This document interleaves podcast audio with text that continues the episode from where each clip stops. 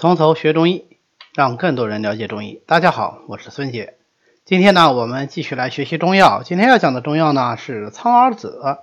苍耳子这个药啊，大家应该是非常熟悉的啊，可能就是对它的药性可能不太了解，但是应该都见过这个东西。它呢，就是我们小时候啊，经常在野外玩的时候，结的那个像小拿药棒一样那个果实啊，那个就是苍耳。其实苍耳这个植物啊，它长出来的那个嫩芽，它是可以吃的。那过去是，呃，拿来做野菜，甚至于就是做饭吃的啊。你比方《诗经》里面，它一首诗叫做这个“采采卷耳”，就是国风周兰的卷耳。那么这个“采采卷耳”，就是我们去采卷耳啊，卷耳菜就是苍耳的这个嫩芽。那么苍耳子这个药呢，啊，当然它用的不是这个“采采卷耳”里面采的这个苍耳的嫩芽，而是用它的那个籽，就是那个小拿药棒。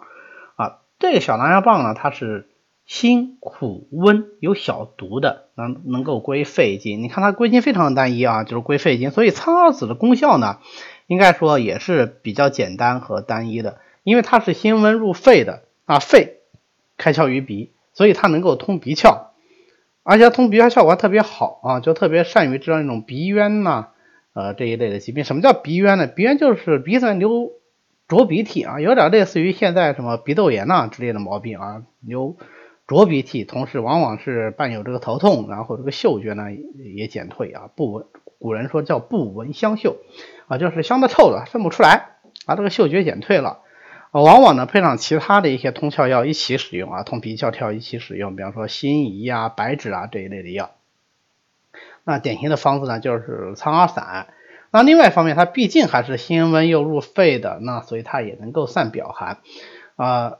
但是一般来说，我们很少单独就用它来治疗这种外感风寒症啊。一般是外感风寒以后，然后又有鼻塞的一些症状，那苍耳子又能够散表寒，又能够通鼻窍，再用它效果就比较好一些啊。有的时候也会把它配上防风啊、白芷啊这些药来呃帮助祛风止痛。那这种机会现在确实是呃相对比较小一些。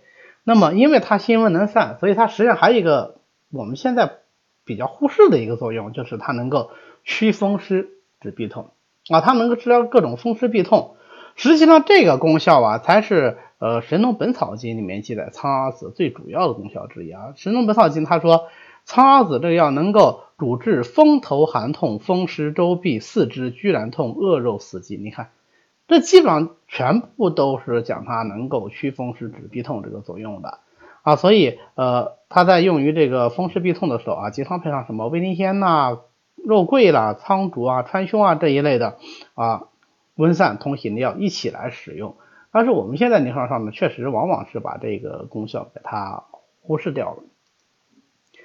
呃，苍耳子呢，因为它实际上这个心散力量还是比较强的啊，所以呢，呃，对于那种血虚。啊，引起来的这种呃头痛啊、鼻塞啊，那就啊头痛啊，它血虚不会引起鼻塞啊。对于各种血虚引起的头痛呢，就不适合于用啊。再另外一个，我们前面讲过，它是有小毒的，有毒的意思啊，就是凡是我们现在如果说教材上标出来有毒、有小毒啊，我们前面在讲有毒无毒，你也提到了，那它就是有毒性的。呃，不管你用药多少，它这个毒性都是存在，只不过是这个毒性对你造成多大的影响而已。所以一旦用过量了，就容易导致中毒。那苍耳子的主要中毒症状呢，就是呕吐、腹痛、腹泻啊等等这样的一些呃症候。所以我们经常用的时候呢，呃，一般来说不宜用太大的量，就六克到九克。尤其很多时候是小朋友在用啊，那你就三克、六克就可以了啊，毕竟是一个有小毒料，用量不要太大。好，那么关于苍耳子呢，我们今天就简单的介绍到这里。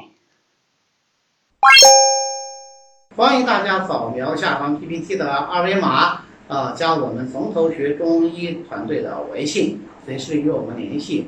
您也可以发送“从头学中医”啊这样的字样给我们的管理员，那么他会拉你入群的，这样你就可以跟其他的中医爱好者一起来讨论中医知识。